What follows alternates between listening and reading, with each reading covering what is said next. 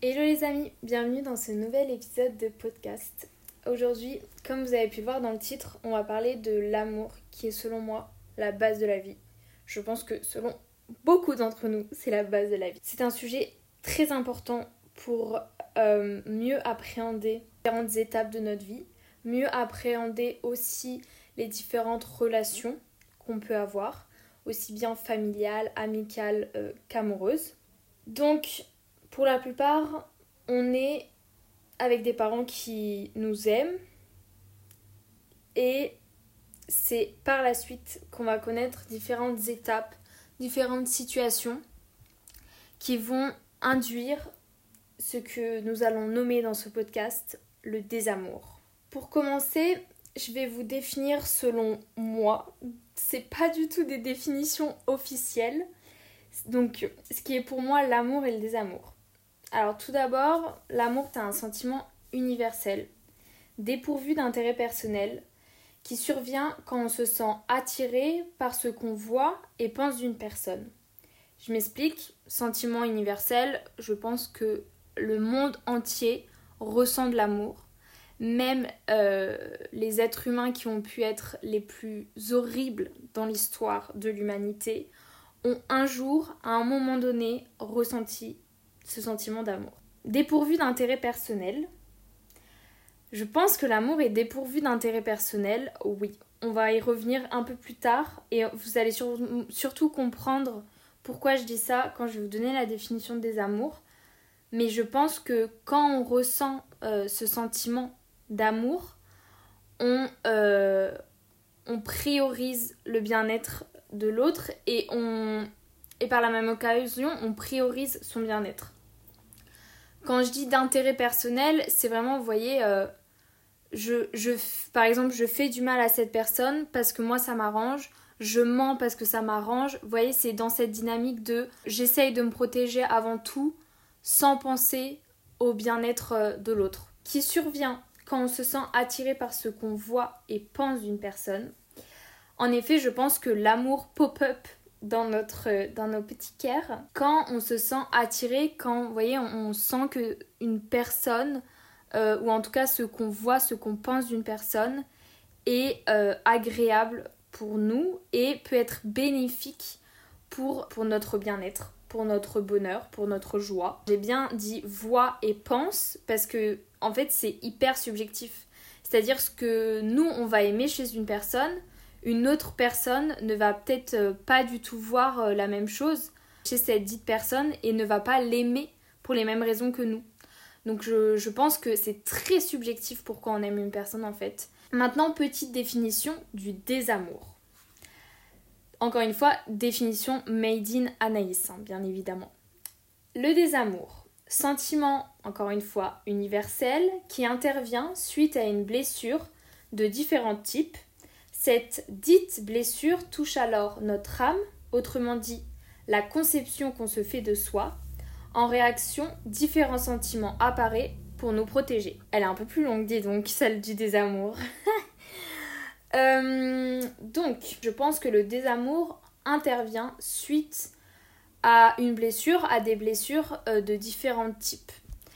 Quel exemple je pourrais prendre de cela? Je prends un exemple qu'on a, je pense aussi tous universellement à peu près euh, vécu. Mais je pense que quand on est tout petit enfant, on a une personne de référence.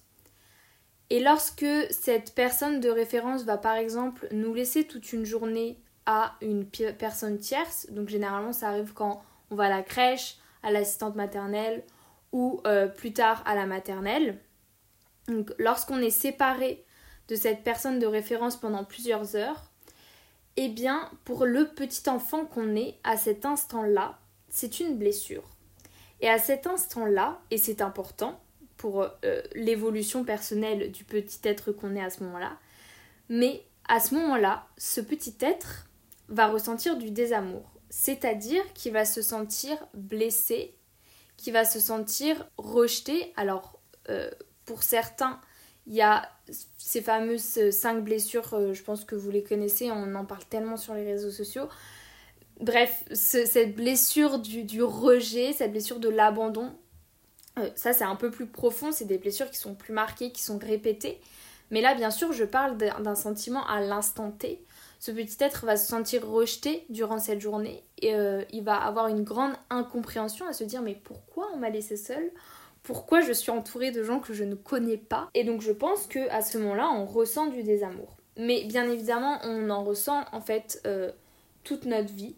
Ensuite, j'ai dit que cette blessure touche alors notre âme, autrement dit la conception qu'on se fait de soi. Je pense que comment on se représente, c'est subjectif.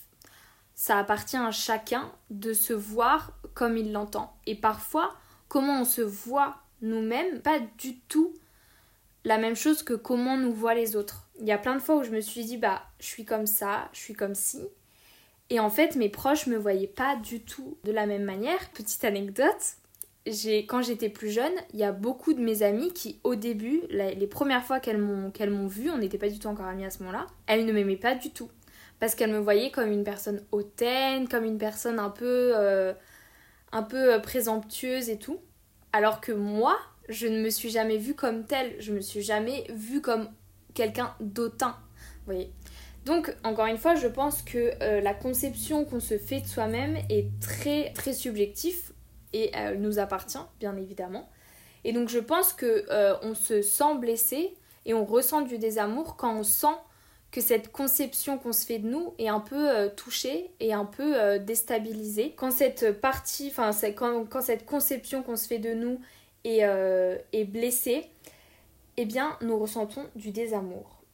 Et finalement, en réaction euh, à, tout ce que j'ai dit précédemment, des sentiments, différents sentiments apparaissent pour nous protéger. Donc il y a euh, la peur, la tristesse, la colère, enfin bref. Euh, je pense qu'on connaît à peu près tous les sentiments de base. En réaction à, à cette blessure, eh bien des sentiments viennent nourrir le désamour. J'espère que je vous ai pas déjà perdu. J'espère que cette définition a été claire. Mais de toute manière, ça va être de plus en plus clair au fil de, de, l'épisode. Mais je trouvais que c'était hyper important qu'on parte sur la même base, qu'on parle tous et toutes de la même chose. Je voulais vous définir selon ma conception. Vous avez peut-être des conceptions différentes de l'amour et du désamour.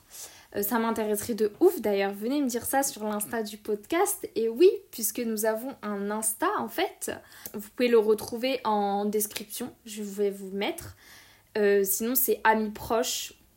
Donc voilà, venez me dire si vous avez des conceptions différentes de l'amour et du désamour. Euh, ça m'intéresserait de fou furieux. Continuons. Deux processus, parce que pour moi c'est réellement des processus, c'est pas juste des sentiments. Encore une fois, je mets l'amour avec un grand A et le désamour avec un grand D. Le sentiment amoureux est un sentiment. L'amour n'est pas, pas juste un sentiment. Ça, en fait, le désamour et l'amour sont remplis de différents sentiments, comme j'ai pu le dire pour le désamour. Pour nourrir le désamour, on peut ressentir de la colère, de la haine, les émotions un peu dites négatives, celles qu'on n'aime pas trop ressentir dans nos vies, qui sont pas très agréables. Et je pense qu'au contraire, l'amour est nourri de sentiments qui sont plus agréables, comme la joie, la paix, euh, euh, la compassion, enfin bref tout plein de sentiments. Ces deux processus font partie intégrante de la vie et c'est pour ça que j'ai voulu vous donner un exemple euh, tout à l'heure pour, pour parler du désamour un exemple de quand on est tout jeune enfant, parce que dès notre tout jeune âge et jusqu'à la fin de notre vie, on va forcément connaître des périodes euh, d'amour et de désamour, et en fait on peut même connaître une période à la fois d'amour et une période à la fois de désamour selon les relations. En fait, chaque relation a, euh, on va dire, comme sa, jarre d'amour et de désamour qu'on va pouvoir plus ou moins remplir selon, euh, selon le type de relation, euh, selon où on en est dans la relation, selon la, la de la relation. Enfin bref. Donc ça fait littéralement partie intégrante de, de notre vie. Et je pense que quand on prend conscience que l'amour et le désamour, c'est genre littéralement la base de toutes nos, de toutes euh, nos relations, que toute notre vie est construite autour de ces deux processus-là, je pense que ça nous permet de comprendre beaucoup de situations dans lesquelles on est et beaucoup de relations et beaucoup de dynamiques relationnelles dans lesquelles on est. Finalement, si on est un être social, euh, ce qu'on est à peu près tous dans, nos sociétés euh, dans lesquelles on est littéralement interdépendant, c'est-à-dire que demain, si j'ai pas quelqu'un qui euh, fait pousser ma mes, légumes, mes fruits, je ne peux pas me nourrir. Enfin, vous voyez, on est tous interdépendants les uns des autres. Euh, si demain on s'isole, il y a plein de choses qu'on ne sait pas faire. Et donc, on est obligé d'entretenir des relations avec les autres.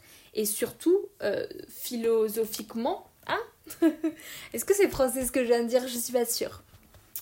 Mais les philosophes ont beaucoup réfléchi à ça et, euh, et on sait aujourd'hui que l'être humain est un être social et que s'il n'entretient pas des relations sociales, il tombe littéralement en dépression. Nous avons besoin de ces relations sociales et donc nous avons besoin d'amour, mais aussi de désamour dans nos vies pour trouver un équilibre. Mais cependant, en effet, plus une relation est nourrie de désamour, plus des sentiments négatifs vont faire partie de nos vies. Donc je pense que d'un point de vue euh, santé mentale, il est très important de plutôt chercher à nourrir l'amour. Surtout que les situations de désamour, je vais beaucoup dire amour et désamour hein, dans cet épisode, c'est obligé. C'est littéralement les, sujets. Je pense que déjà la vie, la complexité des relations, la complexité de nos sociétés, de notre monde, etc. va déjà nous créer beaucoup de situations de désamour. Ok, je suis bien mignonne à vous parler d'amour et de désamour depuis déjà 15 minutes. Mais concrètement, comment on fait pour nourrir l'amour? L'amour, encore une fois, avec un grand A. Le processus de l'amour. Le fait de ressentir différents sentiments agréables qui va nous permettre de nourrir l'amour. Donc selon moi déjà, il est très important de séparer d'une part le sentiment amoureux. Le sentiment amoureux, hmm, j'ai pas cherché à le définir.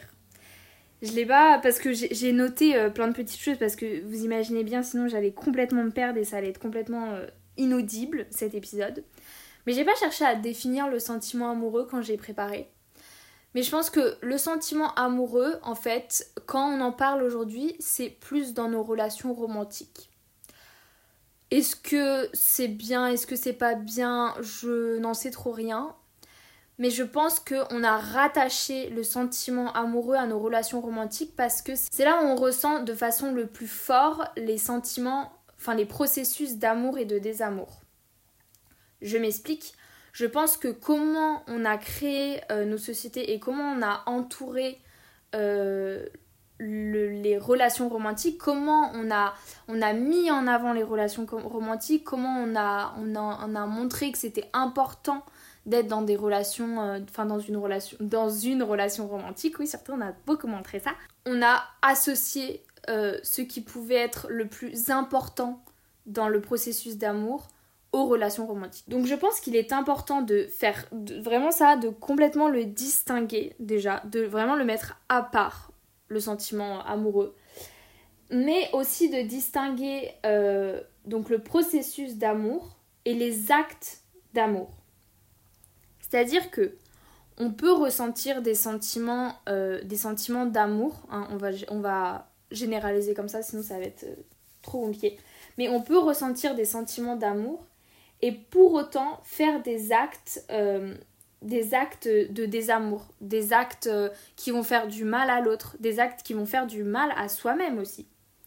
Pourquoi? Parce que on est rempli de peur, qu'on a des relations très complexes, de plus en plus complexes au fur et à mesure des, années, qu'on vieillit, mais aussi au fur et à mesure des générations, j'ai l'impression. Et aussi que on est des êtres égoïstes.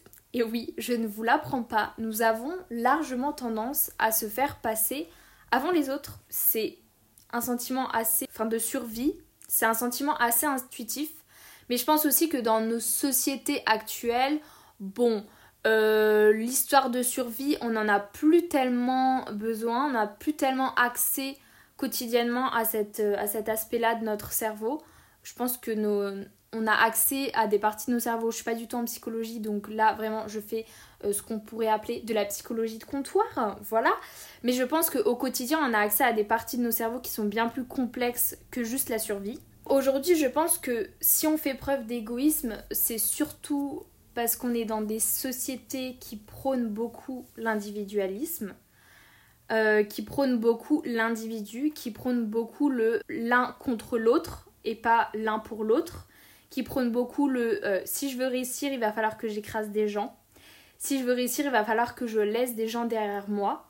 Il va falloir que je sois le meilleur, la meilleure. C'est aussi pour ça que pour beaucoup, en fait pour tout le monde, voilà, on va arrêter de chipoter. Tout le monde, on est beaucoup, beaucoup rempli d'égoïsme. Encore une fois, on peut ressentir de l'amour puisque on avoir ça au quotidien en tête. Encore une fois, c'est assez schématique ce que je vais dire, mais il faut penser altruisme et compassion.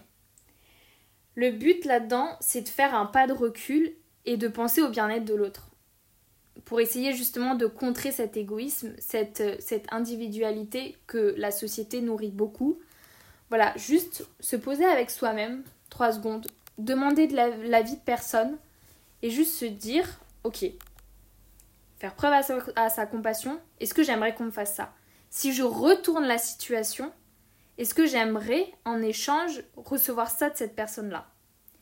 Généralement, si on est vers un acte de désamour, la réponse va être très rapidement non. Pensez aussi altruisme. Alors, l'altruisme, oui mais non. Parce que l'altruisme, c'est vraiment dire faire passer l'autre avant soi et surtout n'y voir aucun intérêt. Est-ce que l'altruisme est possible au quotidien? Je pense pas. Je pense qu'à un moment donné, il faut une histoire de réciprocité. Si euh, on donne tout à une personne et qu'elle nous rend, nous rend jamais rien, il faut partir.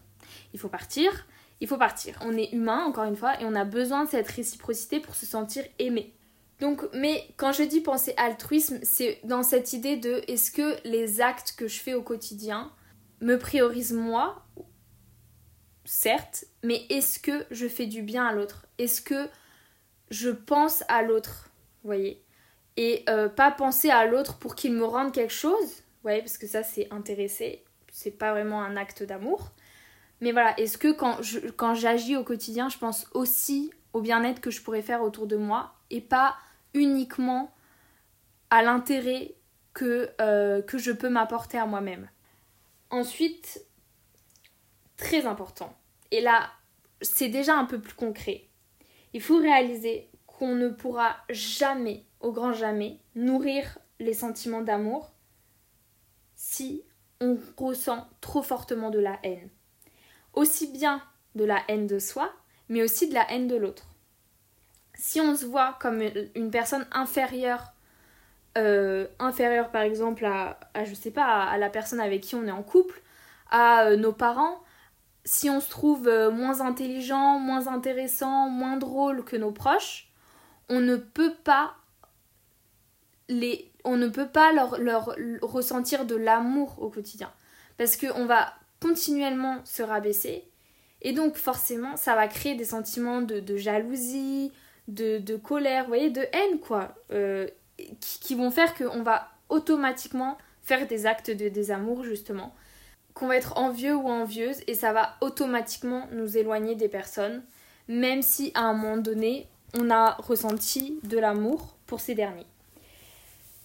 Mais bien évidemment, si on voit l'autre comme un potentiel ennemi au quotidien, ça va forcément coincer si on appréhende toujours la personne, si en gros on n'a pas confiance en l'autre, si on n'a pas naturellement confiance en l'autre, si la personne ne nous inspire pas confiance, et c'est légitime, il y a des personnes parfois qui vont pas nous inspirer confiance, et c'est comme ça. Faut juste pas forcer. Il faut passer notre route parce que si elle nous inspire pas confiance, je pense qu'on a raison de d'écouter cette petite voix pour tout un tas de raisons parce que cette personne-là va peut-être venir nourrir nos traumas, que cette personne-là va peut-être finalement bien nous décevoir ou, que tout simplement l'énergie qu'a cette personne-là ne va pas matcher avec notre énergie à nous. je pense que c'est important de se protéger des personnes qu'on voit mauvais mauvais, vous voyez qu'on sent pas dès le début et qu'on trouve un peu on sait pas trop, voyez, on attend de voir et tout. Non, attendez pas de voir. Il y a énormément d'êtres humains sur cette planète. Vous allez rencontrer beaucoup de gens. Il est important de conserver son énergie pour le mettre dans des relations qui, dès le début, nous inspirent. Dès le début, on ressent que, ah, on a envie d'aller vers cette personne. On ne sait pas encore pourquoi, mais on, sent qu'il y a une énergie qui match rien qu'en la voyant agir, etc., etc. Et je sais que vous avez déjà des personnes en tête. Vous avez déjà des potes, ah ouais, mais ça a direct été comme ça et tout. Voyez, moi, je sais pas si à la place de mes potes qui me voyaient comme quelqu'un d'autant, je serais allée vers moi. Bon, finalement, euh, j'ai pas toutes mes potes qui pensaient ça de moi dès le début qui sont toujours potes avec moi. Et je sais pas si c'est pour cette raison-là, j'en sais rien. Enfin, en tout cas, je ne suis pas au courant. Finalement, je pense que c'est peut-être aussi que d'ailleurs, il faudrait que je demande, par exemple, à ma meilleure pote qui me voyait comme une personne hautaine, si elle voyait que ça en moi ou est-ce qu'elle sentait quand même que il y a un truc, un intérêt, que voilà, que peut-être en dessous de ce côté un peu hautain, il y avait quand même peut-être une personne un peu sympathique. Faudrait que je lui demande. une bonne question. Je pense qu'il est important de conserver notre énergie pour aller vers des personnes vers qui on sent qu'il y a direct un intérêt, qu'on sent qu'il y a une bonne énergie. Encore une fois, vous avez des personnes qui vous viennent en tête, direct. On ne peut pas nourrir euh, des sentiments d'amour si on ressent de la haine.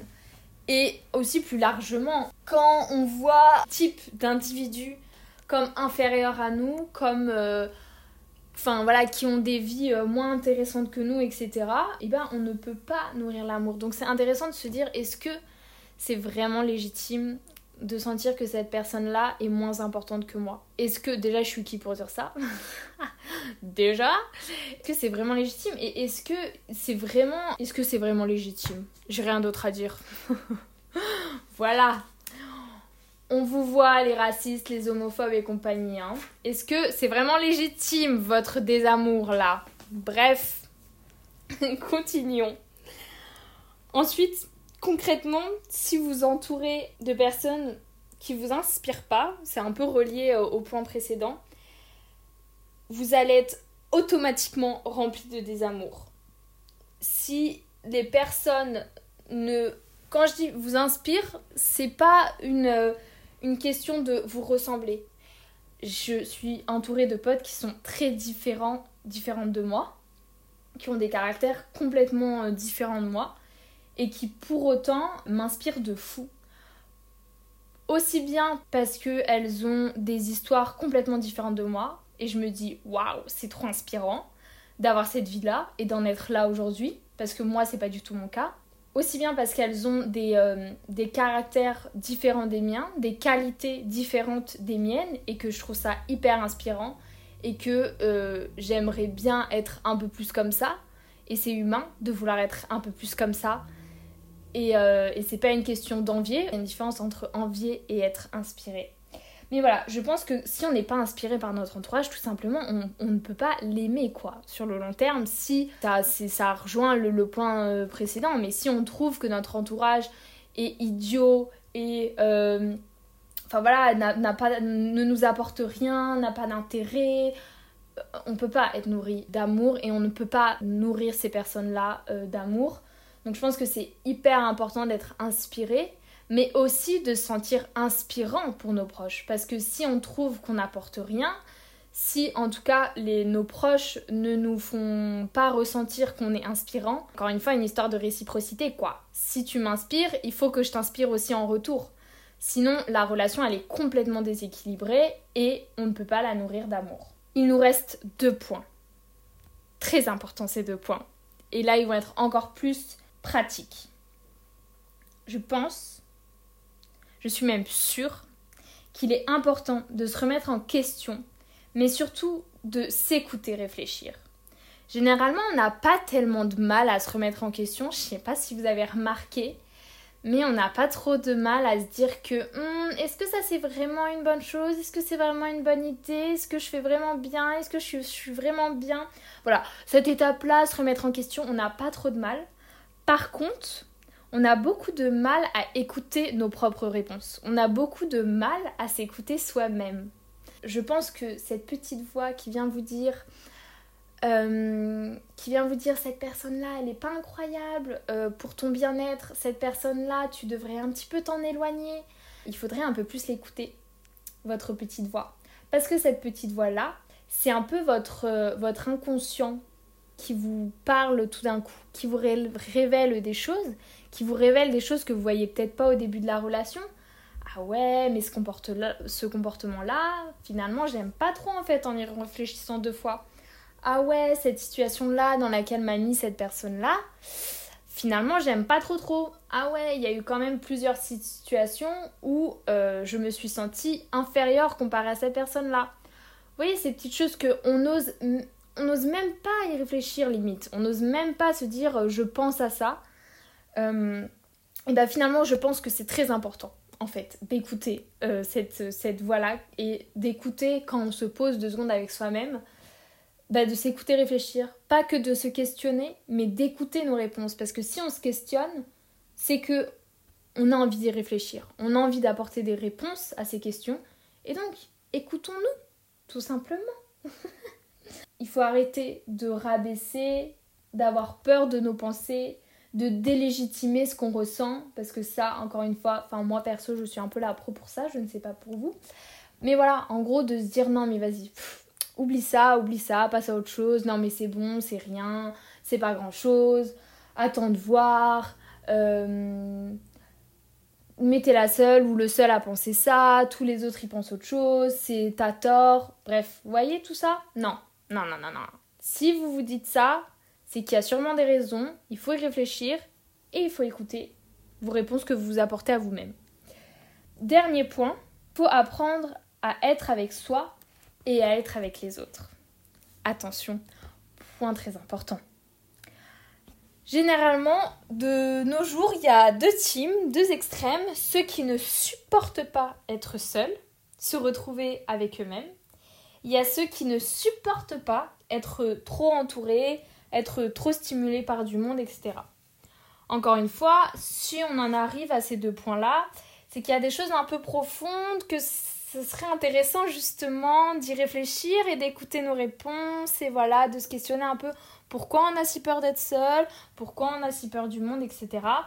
On va pas en parler plus en profondeur ici parce que littéralement ça pourrait faire tout un épisode. Dites-moi si vous voulez que je fasse un épisode sur la peur d'être seul et la peur d'être trop entourée parce que euh, je suis beaucoup entourée de personnes qui ont peur d'être seule. J'ai moi-même un peu vécu ça quand j'étais plus jeune et je suis plutôt de la team qui ont peur d'être un peu trop stimulés par des êtres humains, qui ont un peu une certaine euh, phobie sociale. Donc voilà, dites-moi si ça vous intéresserait que je fasse un épisode là-dessus. Il est hyper important d'apprendre à se retrouver en tête à tête, en tête à tête, en tête à tête avec soi-même, parce que c'est justement là où on va avoir de l'espace pour réfléchir, pour se questionner, pour euh, finalement questionner nos relations, questionner si euh, on a beaucoup d'amour autour de soi ou est-ce qu'on a beaucoup de désamour. Est-ce que les personnes qui nous entourent nous apportent du sentiment d'amour Est-ce qu'on apporte de l'amour aussi aux autres hein? Parce qu'il n'y a pas que les autres qui peuvent nous faire du mal, on peut aussi être ceux qui font du mal. Très important. Il faut aussi se questionner sur ce qu'on apporte aux autres, pas seulement sur ce que les autres nous apportent. Dans ces moments où on est seul, on peut déjà se remettre en question sur tout ça mais aussi on peut s'apporter de l'amour à soi-même. Tadadam Et oui, lorsqu'on passe des moments agréables avec soi-même, on se rend compte que en effet, nous n'avons pas que besoin des autres pour ressentir de l'amour, mais on a surtout besoin de notre présence à nous-mêmes.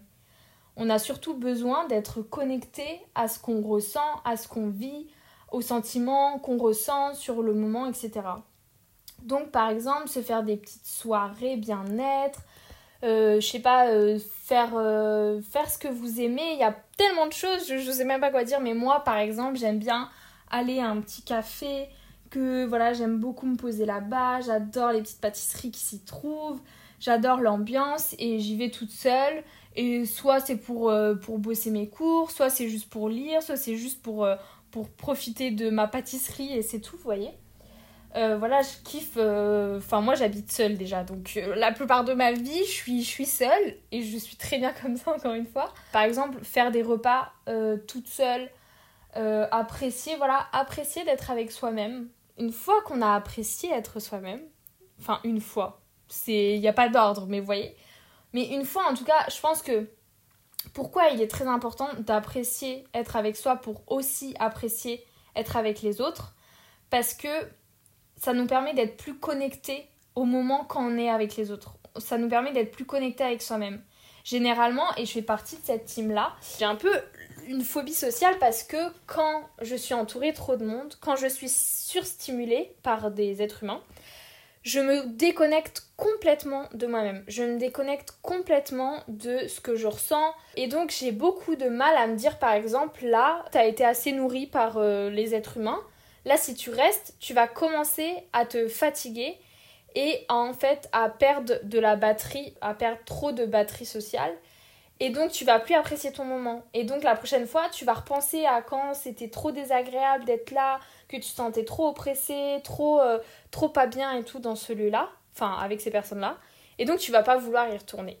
Quand on a appris à ressentir nos propres émotions, quand on a appris à jauger nos sentiments, et ben je pense qu'on apprécie encore plus les moments avec les autres. Parce que on sait se dire bon bah là c'est bon, j'ai assez profité euh, de mes potes par exemple Là, je peux rentrer pour me retrouver moi, pour voilà, reprendre du temps toute seule, etc. Faire des choses solo, etc. etc. En effet, c'est aussi important d'apprécier les moments avec les autres parce que on est aussi nourri par les autres. Les autres nous apportent tellement, ça je pense que, enfin, je pense qu'on en a tous quand même un peu conscience, même pour les phobiques sociales.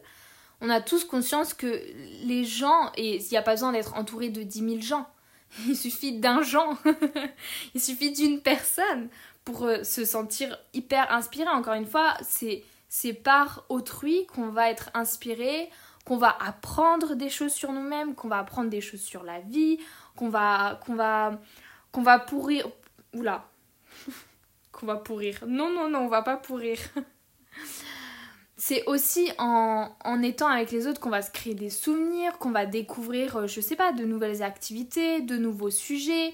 On ne peut pas se nourrir intégralement, intellectuellement, mais aussi on ne peut pas nourrir notre curiosité par nous-mêmes. Ces histoires de euh, je suis mieux seule, euh, je n'ai besoin de personne dans ma vie, c'est faux. Hein Et on va arrêter de mentir, c'est faux. Les personnes qui sont réellement isolées et qui ressentent vraiment de la solitude, je vous assure qu'elles ne sont pas bien au quotidien. Ou alors elles vont être bien une semaine, deux semaines, mais au premier coup dur, ah, sur qui se reposer? Parce que ça aussi c'est important, c'est que en s'entourant de proches et en nourrissant nos relations, parce que forcément si on n'est pas, si on passe pas du temps avec nos proches, bah à un moment donné ils vont juste, enfin pas nous zapper, pas du tout, ils vont pas nous oublier, au contraire même ils vont peut-être souvent penser à nous, mais ils vont se dire bah elle sort jamais, il sort jamais, ça sert à rien que je lui propose, ça va être encore un non, et voyez, et ça va créer de la distance en fait entre vous.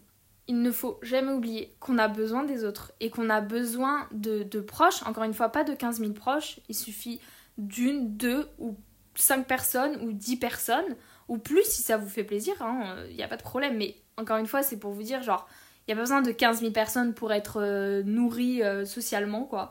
On va avoir besoin de, personnes quand on va avoir des coups durs, pour nous soutenir moralement, pour peut-être nous conseiller, parce que parfois on a besoin du, regard extérieur euh, sur certaines situations, sur certaines relations. Bref, on a besoin des autres, et si on n'est pas présent pour les autres, si on ne passe pas des moments de qualité avec les autres, eh bien on ne peut pas entretenir nos relations. Et donc on ne peut pas être nourri d'amour. En gros, c'est un peu apprendre à s'aimer soi et apprendre à aimer les autres, apprendre à aimer les différentes facettes de personnalité, de, personnes qu'on apprécie, mais aussi apprendre à aimer nos différentes facettes, nos différents moods, euh, nos différentes qualités, mais aussi défauts. C'est important de faire par étapes, pas tout d'un coup, je sais pas, euh, partir deux semaines en vacances solo si on a hyper peur d'être seul. Non, c'est hyper important de faire par petites étapes petits moments. Vous n'avez pas besoin non plus de tout d'un coup passer toute une journée solo si vraiment vous aimez pas ça. Faites par étapes 30 minutes, une heure. Faites des petites choses qui vous semblent accessibles. Il n'y a pas besoin d'être une personne complètement différente du jour au lendemain. Et encore une fois, si vous avez la phobie sociale, euh, pas besoin de sortir en soirée avec 40 personnes dès demain. Pas du tout. Commencez avec des personnes que vous appréciez beaucoup, à euh, passer peut-être un peu plus de temps, à faire des activités qui vous challengent un peu plus, Enfin, dans votre. Euh, voyez, par exemple, je sais pas. Je prends un exemple. Encore une fois, il faut faire aussi des choses qui vous donnent envie. Enfin, des choses qui vous font peur, mais qui vous donnent envie. Par exemple, je sais pas, je prends un exemple bidon. Par exemple, moi, je vais à la salle de sport solo. Eh bien, si j'avais peur, par exemple, de me retrouver dans un endroit comme ça avec différentes personnes que je connais pas, d'inconnus et compagnie, bah, ce serait hyper intéressant de prendre une proche à moi, enfin un proche à moi, une pote et tout, et qu'on y aille ensemble. Et même peut-être ça va aider cette pote-là qui, euh, pareil, euh, se sentait pas d'aller à la salle euh, toute seule. Qu'on y aille à deux, ça va nous permettre un peu d'affronter ce qui nous fait peur à la salle. Et je comprends, il y a beaucoup de choses qui peuvent faire peur à la salle, clairement. Et moi, par exemple, je suis pas de ouf à l'aise quand je suis à la salle. Mais j'apprends. J'apprends au fur et à mesure.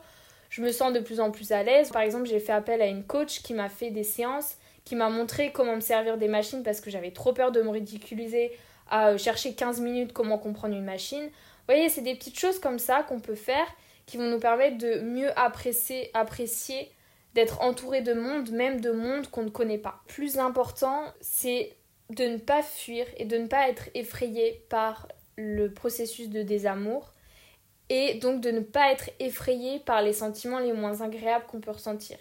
Il ne faut pas avoir peur de la colère, il ne faut pas avoir peur d'être triste, il faut pas avoir peur d'avoir peur. Ces sentiments sont humains, ils sont légitimes. Ils font partie intégrante de notre vie. On peut apprendre beaucoup de choses de, euh, ces différents sentiments. On peut apprendre beaucoup de choses du processus de désamour.